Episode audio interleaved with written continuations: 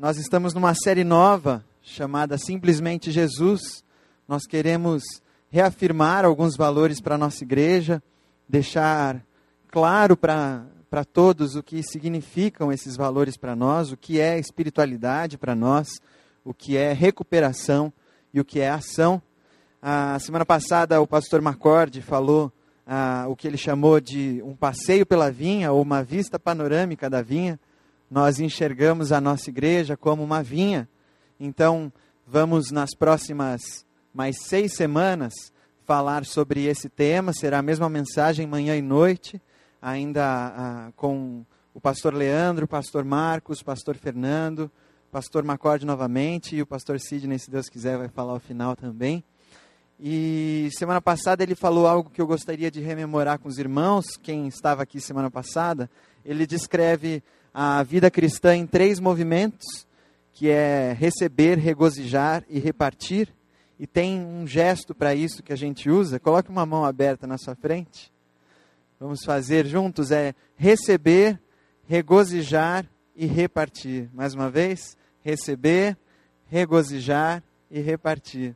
Isso, essa estrutura também serve para descrever a maneira como a gente quer ser igreja, que é uma maneira profunda, leve e funcional.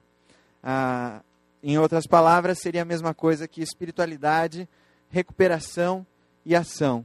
Tudo isso nós ah, entendemos e descrevemos através de uma ilustração que Jesus usou em João 15. Eu gostaria de ler com os irmãos. Antes disso, vou alertá-los e pedir uh, aos irmãos um primeiro exercício que é de foco. Não foquem, por favor, nas minhas imperfeições. Foquem naquilo que Deus vai falar no seu coração. Uma, um, um dos teólogos que mais me marcou, eu tive, estive com ele quatro dias na Irlanda, e ele era um, um, um jovem senhor, mas tinha uma deficiência física muito importante, muito uh, séria que comprometia bastante ele, de modo que ele tinha dificuldade de se locomover e também para falar. Era difícil entender o que ele falava, por isso a esposa dele sempre traduzia para nós o que ele tinha falado, a esposa que já estava mais acostumada. E esse exercício de ah, receber dele aquilo que Deus estava falando e, e ouvir atentamente ao que o Espírito confirmava no meu coração foi muito interessante e de fato, ele marcou muito a minha vida. Então, eu queria pedir aos irmãos: não foquem nas minhas imperfeições, porque elas são muitas, não levam a lugar nenhum, mas foquem no que o Espírito vai confirmar no coração de vocês a respeito daquilo que eu disser e do que ele falar através de mim. Ah, vamos ler então João 15. Antes disso, queria orar novamente com os irmãos. Vamos curvar as nossas cabeças. Pai, em nome de Jesus. Ah, nos apresentamos diante de Ti, pedindo que o Senhor nos molde, que o Senhor confirme nos nossos corações aquilo, as verdades que Jesus falou e que são tão valiosas para a nossa vida, são alimentos que podem nos transformar. Por isso, te damos liberdade, damos liberdades ao, te, ao Teu Santo Espírito que trabalha nos nossos corações. Ah, Abençoa-nos, Pai, em nome de Jesus. Amém. Então vamos ler, é um texto um pouquinho longo, João 15, versículos de 1 a 12, mas preste bastante atenção. Palavras de Jesus: Eu sou a videira verdadeira e meu pai é o agricultor. Todo ramo que estando em mim não dá fruto, ele corta, e todo que dá fruto, ele poda, para que dê mais fruto ainda. Vocês já estão limpos pela palavra que tenho falado. Permaneçam em mim e eu permanecerei em vocês.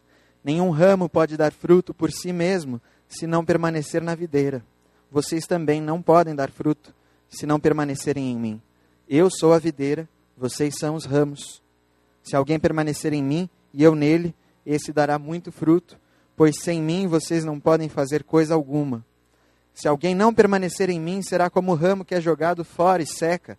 Tais ramos são apanhados, lançados ao fogo e queimados. Se vocês permanecerem em mim e as minhas palavras permanecerem em vocês, pedirão o que quiserem e será concedido. Meu Pai é glorificado pelo fato de vocês darem muito fruto, e assim serão meus discípulos. Como o Pai me amou, assim eu os amei. Permaneçam no meu amor. Se vocês obedecerem aos meus mandamentos, permanecerão no meu amor, assim como tenho obedecido aos mandamentos de meu Pai, e em seu amor permaneço. Tenho dito estas palavras para que a minha alegria esteja em vocês e a alegria de vocês seja completa. O meu mandamento é este: amem-se uns aos outros como eu os amei.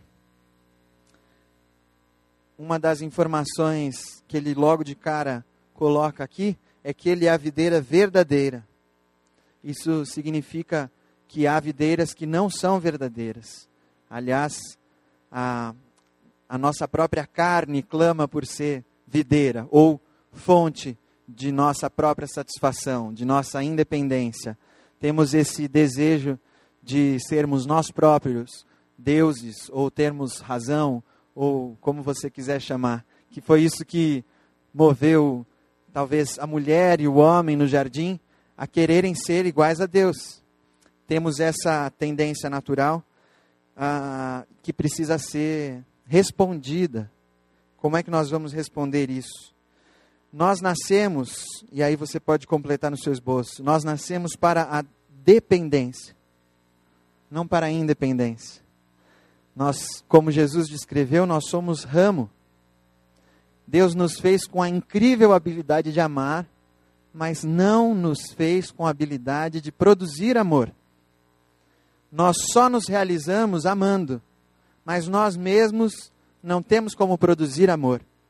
Uma maneira simples de descrever isso que o pastor Marcord utiliza é dizer que Deus, Jesus, é atividade o ser humano é receptividade e Satanás é negatividade. Ah, então, quando nós não estamos ligados na videira, não estamos recebendo esse amor, nós nos aproximamos de outras pessoas, esperando que elas sejam fonte da nossa satisfação. Nós nos engajamos em projetos, entramos em. Ah, aceitamos trabalhos, empregos, criamos empresas, ou entramos numa comunidade, numa igreja, buscando que aquilo seja a nossa fonte de satisfação. E o que acaba acontecendo é que se junta duas pessoas que são receptividade, alguém vai ficar com menos. Na verdade, esse é um, um sistema de escassez. Se há duas pessoas que recebem e ninguém que produz, que oferece, temos falta ali. Ah, enquanto o que Jesus está oferecendo para nós é que nós estejamos ligados à videira e ligados à fonte de toda satisfação. Se nós fomos feitos para amar e perdemos essa, essa conexão com Deus, nós também perdemos nosso propósito, nosso senso de utilidade. Precisamos buscar alguma filosofia, alguma religião, algum mestre. E nesse momento, Jesus se diferencia bastante de todos os outros de todos os outros professores de moral, todos os outros mestres. Você imagine se o seu vizinho chega para você e diz: Eu sou o primeiro e o último, aquele que é autoexistente. Eu posso perdoar seus pecados. Você precisa de alguma coisa? Peça ao Pai em meu nome e Ele te dará. Você quer saber em quem confiar? Toda autoridade me foi dada. Se você permanecer nas minhas palavras e as minhas palavras permanecerem em você, peça o que quiser, ele será dado. Você já pensou o teu vizinho chegar e falar isso para você? É maluco, né? Jesus proferiu essas palavras e tantas outras que não deixam margem para a gente falar que Jesus foi um grande professor de moral. Não dá para colocar Jesus entre Buda, Confúcio ou quem você quiser. Não dá. Ou Jesus era um louco, ou Jesus de fato era tudo aquilo que ele estava falando. Não temos como ter uma adesão intelectual a Jesus. Não é isso que ele, que ele nos pediu. Ah, você precisa fazer a sua escolha. Ou esse homem era e é filho de Deus, ou então ele é um louco, ou algo pior. Palavras do C.S. Lewis. Você pode calá-lo, considerar um tolo, você pode cuspir nele até matá-lo como se fosse um demônio, ou então pode cair a seus pés e chamá-lo de Senhor e Deus. Deus, Jesus não nos deixou a possibilidade de considerá-lo mais um. Não, ele dividiu a nossa história mesmo. Ele é o primeiro e o último. Agora, eu coloquei algumas afirmações a respeito de Jesus no esboço. Jesus é a fonte de nossa satisfação. Jesus é a nossa espiritualidade. Jesus é o ser mais feliz que existe. Jesus é um homem experimentado em dores. Parece contraditório. Como é que o homem mais feliz que existe pode ser experimentado em dores? Jesus é a expressão exata de Deus. Jesus é o único caminho ao Pai. Em Jesus habita corporalmente a plenitude da natureza divina. Jesus é tudo e está em todos nós. Esse é Jesus, ele é impressionante, de fato, demora até a gente ah, se dar conta de muitas dessas afirmações e da gravidade dessas afirmações. Tudo que isso muda. Agora, Jesus descreveu uma realidade aí em João 15 binária. Jesus descreveu dois tipos de ramos: ramos que dão frutos e ramos que não dão frutos. O que difere entre esses dois? Um está na videira e o outro não está. Então Jesus está descrevendo uma realidade que se ele é a videira, ou você está nele ou não está. É, eu estava caminhando e conversando com minha irmã aqui da igreja esses dias, e ela falou: Ah, estou orando para Deus me mandar um marido, e eu espero que ele seja no mesmo, no mesmo nível espiritual que eu, no mesmo nível do cristianismo que eu. E eu perguntei: qual nível? Nível 1? Porque é 0 ou 1. Um. O nível é esse: ou você está ligado em Cristo ou você não está. Isso é lindo quando você é, vê uma, uma videira antiga, você consegue ver, eu coloquei uma imagem aí para ilustrar isso. Você consegue ver que os, os, alguns ramos mais antigos vão ficando grossos, enquanto outros mais novos são fininhos, são frágeis. De fato, os ramos mais antigos já passaram por mais podas, já passaram por mais estações, já deram muito fruto, aguentaram bastante tranco tem muitas cicatrizes, muitas marcas, mas o DNA que corre nos dois é o mesmo. A seiva a qual eles têm acesso é a mesma. E se nós cremos que Jesus de fato é tudo que ele falou e de fato a plenitude da natureza divina habita em Cristo e Cristo habita em nós, aí o versículo de Colossenses 2, de 9 a 10, está no seu esboço. Fala, em Cristo habita toda a plenitude da natureza divina, e por estarmos em Cristo, nós recebemos a mesma plenitude e a mesma natureza. Isso é impressionante. É, é por isso que o pastor Carlos diz algumas vezes: olha, se alguém aqui acabou de se converter, se converteu semana passada, e ele já com trinta e tantos anos, quarenta e tantos anos de convertido, os dois têm a mesma vida cristã, a mesma espiritualidade, porque é Jesus em nós.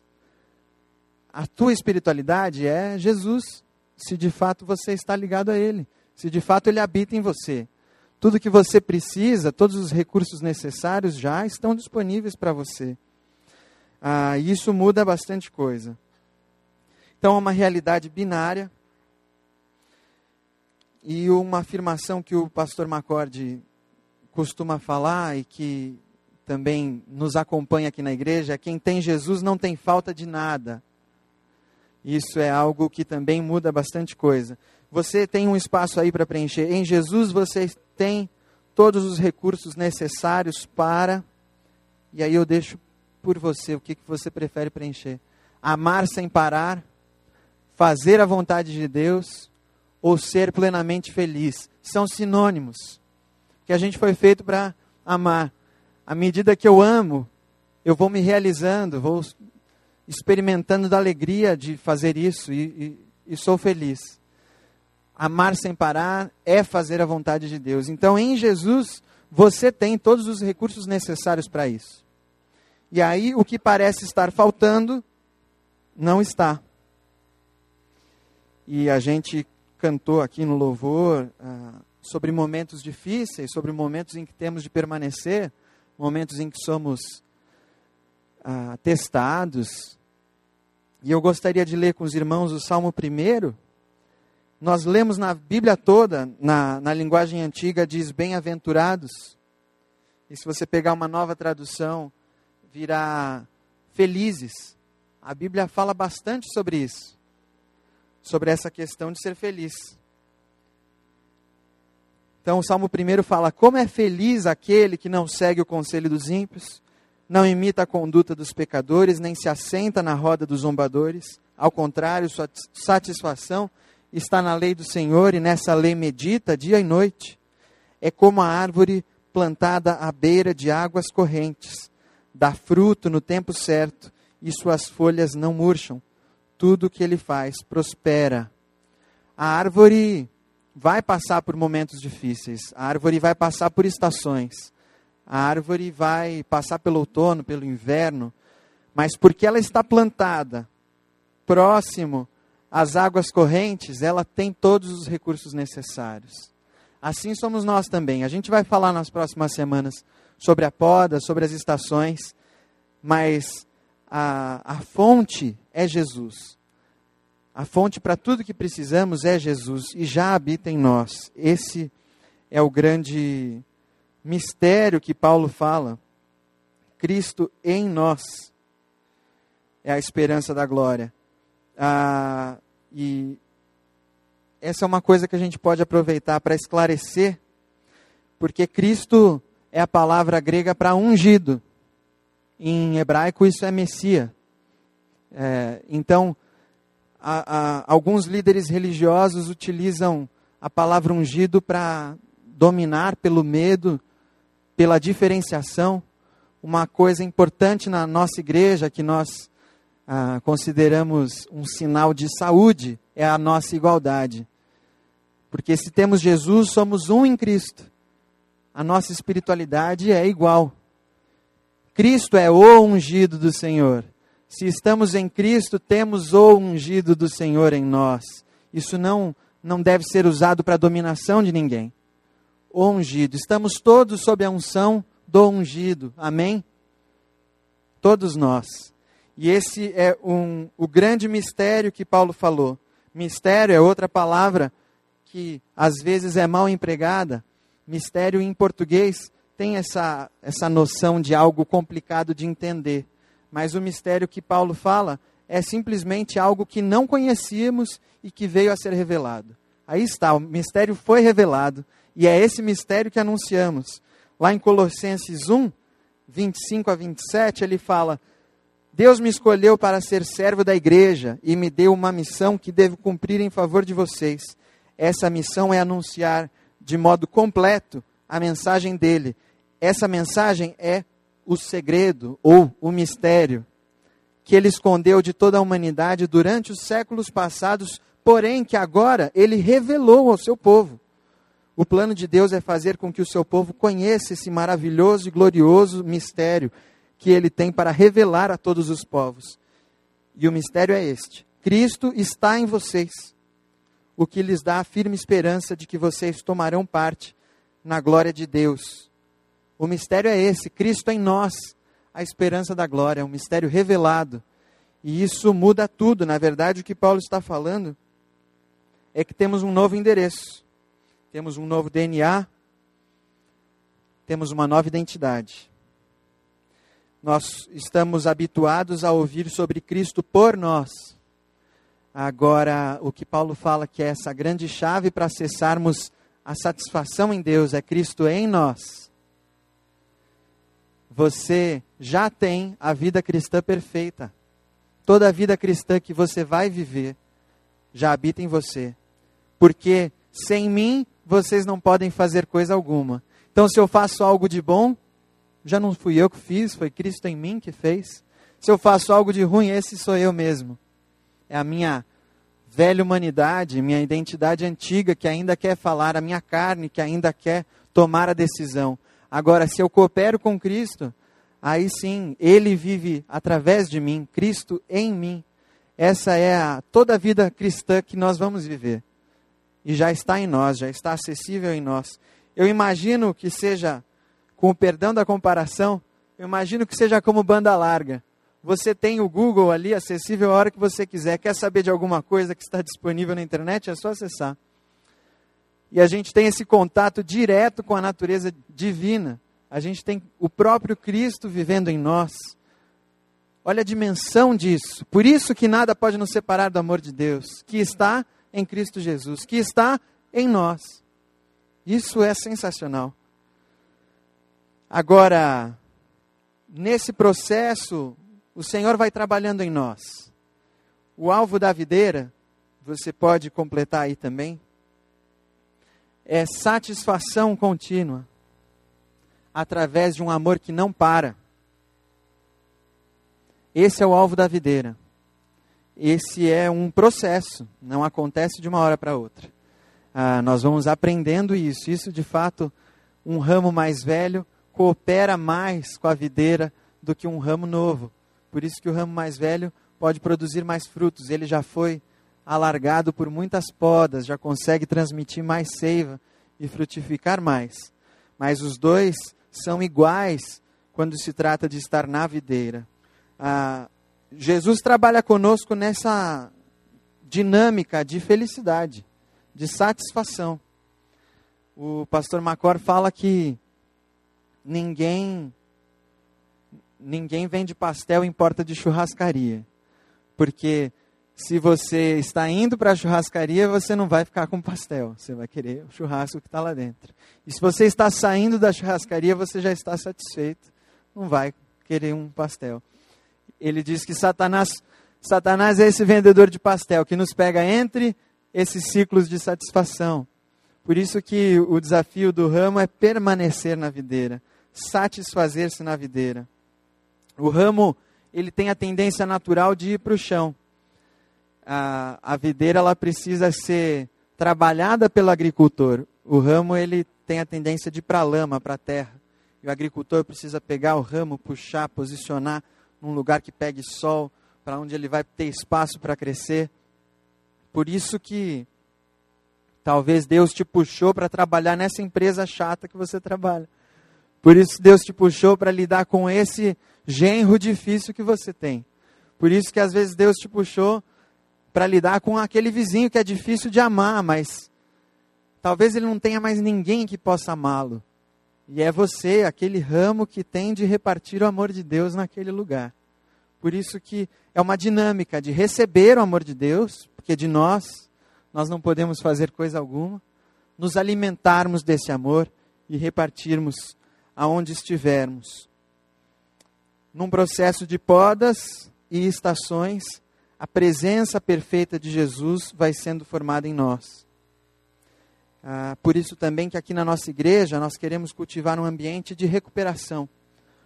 Um ambiente que dê espaço para a pessoa mudar, se encontrar com a sua nova identidade. Por isso que a gente tem aqui o Celebrando a Recuperação, o pastor Carlos Barcelos, toda terça-feira às 8 horas. São todos muito bem-vindos. Muito bem o que a gente costuma dizer é que aqui no Celebrando a gente desdobra a alma. Em algum momento em que a alma dobrou, estancou o amor, não consigo mais amar nessa área, nessa pessoa, isso na minha vida está parado. A gente vai entender isso e vai tentar desdobrar a alma. Agora, e aí o Mike Wells fala de uma maneira linda: não há nada que a presença de Jesus não possa curar. Jesus é a nossa cura. Jesus em nós é a nossa cura. Agora, o nosso desafio então é permanecer na videira. Como é que eu faço para permanecer na videira? Veja só, é um fluxo, não é esforço. Eu obedeço a Jesus porque ele me satisfaz e não o contrário. Jesus trabalha nessa dimensão da alegria, mas se eu busco alegria, se eu buscar felicidade em vez de Jesus, eu não tenho nem felicidade nem Jesus. Agora, se eu busco a Jesus, eu tenho tanto Jesus quanto a felicidade, quanto todas as outras coisas, porque nele habita a plenitude da natureza divina. Jesus tem que ser o alvo. Desfrutá-lo, glorificá-lo, louvá-lo, como fizemos agora há pouco, com a nossa vida. Esse é o alvo. É por isso que nós usamos aqui um, um símbolo na, na igreja cristã, que é a ceia, porque de fato o tipo de adesão que Jesus nos propõe não é imitação. A ceia de fato é ingerir para entender fisicamente como Jesus está dentro de mim. Não adianta. Eu tinha uma pulseirinha quando eu era criança, que era o que faria Jesus? O que Jesus faria? Algo do tipo. É, essa é uma reflexão que não combina com o que Jesus falou. Porque Jesus é uma presença viva dentro de mim.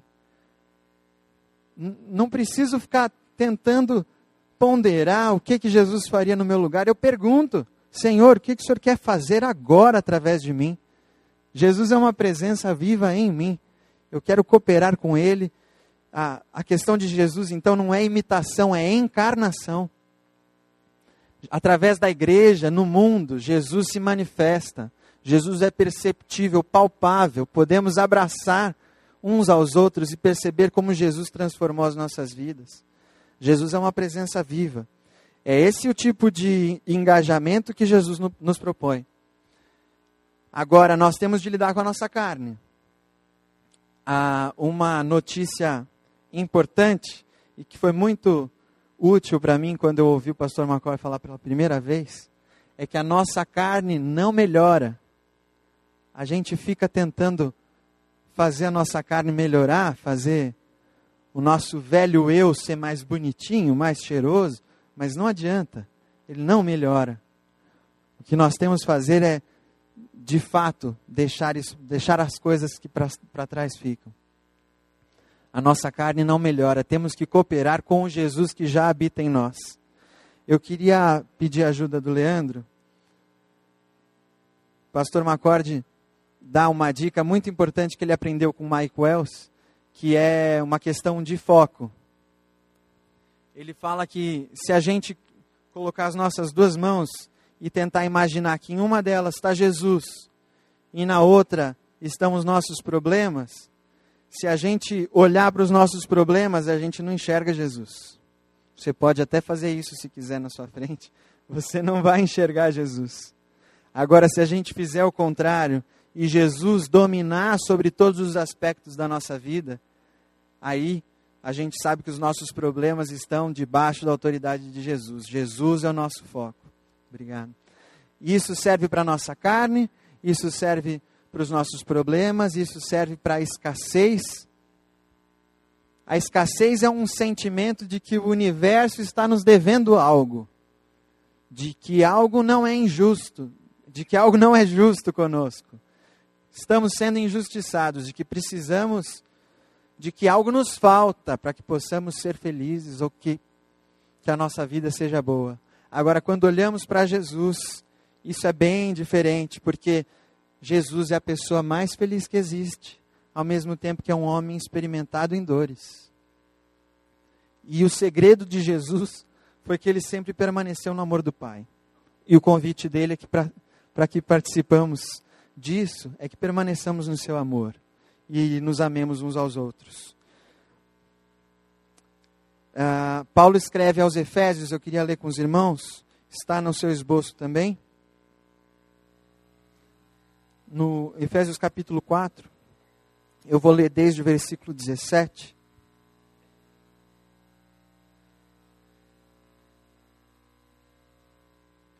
Ele diz: Portanto, em nome do Senhor eu digo e insisto no seguinte: não vivam mais como os pagãos, pois os pensamentos deles não têm valor e a mente deles está na escuridão.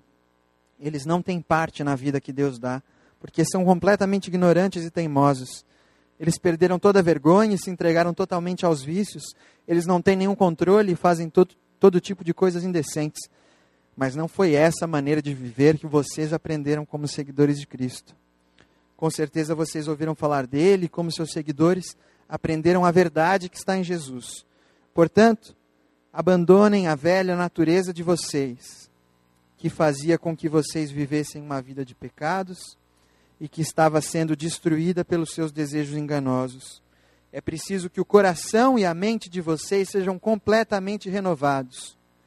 Vistam-se com a nova natureza criada por Deus, que é parecida com a sua própria natureza e que se mostra na vida verdadeira, a qual é correta e dedicada a Ele. Paulo descreve como se eu pudesse, em outras traduções mais antigas, é se despir do velho homem e vestir o novo. Paulo fala como se eu pudesse me trocar de roupa. Na verdade, o que ele está falando é que eu preciso me enxergar diferente. Eu preciso olhar para aquele velho homem e falar: esse não sou mais eu. Esse não sou eu.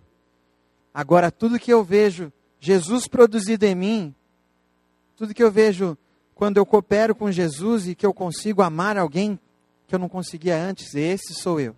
Esse sou eu. Aí está a minha identidade. Aquele comportamento não diz mais nada a respeito de mim. Não sou mais eu aquele. Porque não sou mais eu quem vive, Cristo vive em mim. Ele fala, Paulo fala aos Coríntios também, há uma, um trecho que é impressionante. Ele fala, 1 Coríntios 6, de 9 a 11, ele fala: Não se deixem enganar, nem imorais, nem idólatras, nem adúlteros, nem homossexuais, passivos ou ativos, nem ladrões, nem avarentos, nem alcoólatras, nem caluniadores, nem trapaceiros herdarão o reino de Deus. E ele está falando para a igreja de Coríntios. Aí ele fala: Assim foram alguns de vocês. Ou seja, essas descrições que eu dei foram de alguns de vocês. Vocês foram isso no passado, não são mais. Agora, vocês foram lavados. Vocês foram lavados, santificados e justificados no nome do Senhor Jesus Cristo e no Espírito de nosso Deus. Vocês não são mais aquelas pessoas. Assim nós podemos aconselhar uns aos outros. Se virmos algum irmão com esse mesmo comportamento, falar: irmão, esse não é você. Não mais. Você tem uma nova identidade em Cristo, você não precisa fazer isso. Você tem abundância, satisfação, amor, a vontade. Você não precisa mais agir assim. Esse não é você. Eu não estou te reconhecendo. Uma dica importante é você encontrar Jesus ou a sua satisfação logo que você acorda. Ah, quando a gente recobra a consciência, quando a gente acorda, logo vem à cabeça os problemas, as dificuldades, o dia que a gente vai ter que enfrentar. E uma das, das dicas é que você logo coloque Jesus na frente dos seus problemas, para que seu dia, pelo menos os momentos ali logo de manhã, sejam outros um, um irmão que foi no, no acampamento de adolescentes falar conosco contou uma história muito interessante que eu queria contar para os irmãos. Ele falou que quando ele foi ensinar a filha dele a andar de bicicleta, na, na calçada da, da rua dele, tinha uma árvore próxima. Então ele falou: Filha, olha, ah, você anda por aqui, tá vendo aquela árvore? Cuidado com aquela árvore, tá bom? Você vai, mas fica longe daquela árvore. Para onde a menina foi? Para a árvore, né? E aí ele falou: Bom, volta aqui, filha, vamos mudar a estratégia. Vem para cá. Você está vendo esse caminho, filha? Siga nesse caminho. Tem uma árvore ali, mas nem olha para ela. Não foca nela. Foca nesse caminho. E aí a menina foi sem olhar para a árvore, sem bater na árvore. Quando a gente foca na nossa carne, tentando fazer a carne melhorar, a gente não consegue. Vira uma questão de esforço quando deveria ser satisfação, quando eu deveria me alimentar primeiro, porque a, o pecado ele, ele é a manifestação da falta, da fome. Aliás, quando você já deve ter experimentado isso tanto quanto eu, quando a gente está com muita fome, a gente come qualquer coisa, né? E as piores coisas aparecem.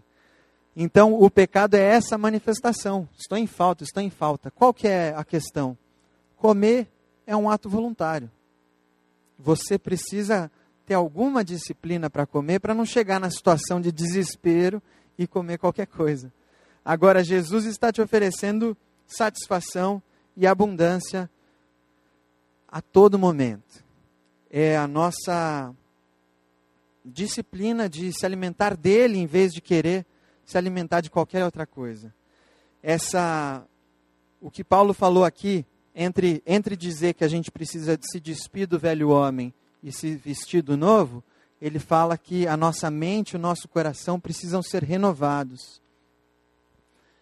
E a gente pode usar como ilustração ah, algo o pastor Macorde falou outro dia sobre o rio que a gente tem aqui, o rio Tietê. A fonte dele é boa, mas no meio do caminho ele vai recebendo todo tipo de dejeto. Agora, se ele parar de receber dejeto e continuar com a fonte boa, ele fica limpo. Esse é o tipo de renovação que a gente pode fazer na nossa mente, no nosso coração. A gente está habituado a ir buscar satisfação onde não tem. Onde é, o pecado ele mente, ele promete que vai entregar e não entrega. A gente acredita nessa mentira. Então, se a gente tiver essa disciplina de, de mudar, ter os nossos, nossa mente, nosso coração renovados para buscar satisfação em Jesus, nós seremos plenamente felizes e nutridos, apesar das circunstâncias. Por isso, eu queria fazer aqui a declaração de presença com, com os irmãos, queria chamar a banda para já vir para cá. O pastor Macorde, ele juntou alguns alguns versículos, algumas afirmações a respeito de Jesus e a respeito de nós nessa declaração da presença. Eu queria fazer junto com os irmãos. Vamos ficar de pé? Vai aparecer na tela também.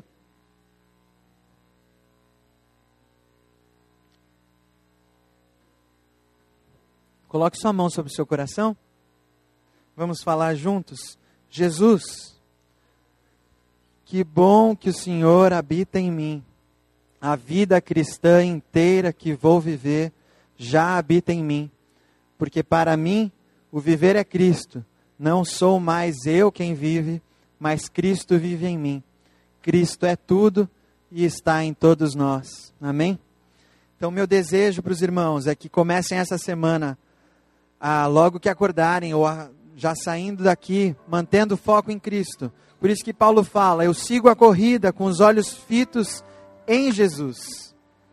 Que você possa encontrar sua satisfação nele estar sempre alimentado e nutrido de todo o amor que Ele está disposto a oferecer.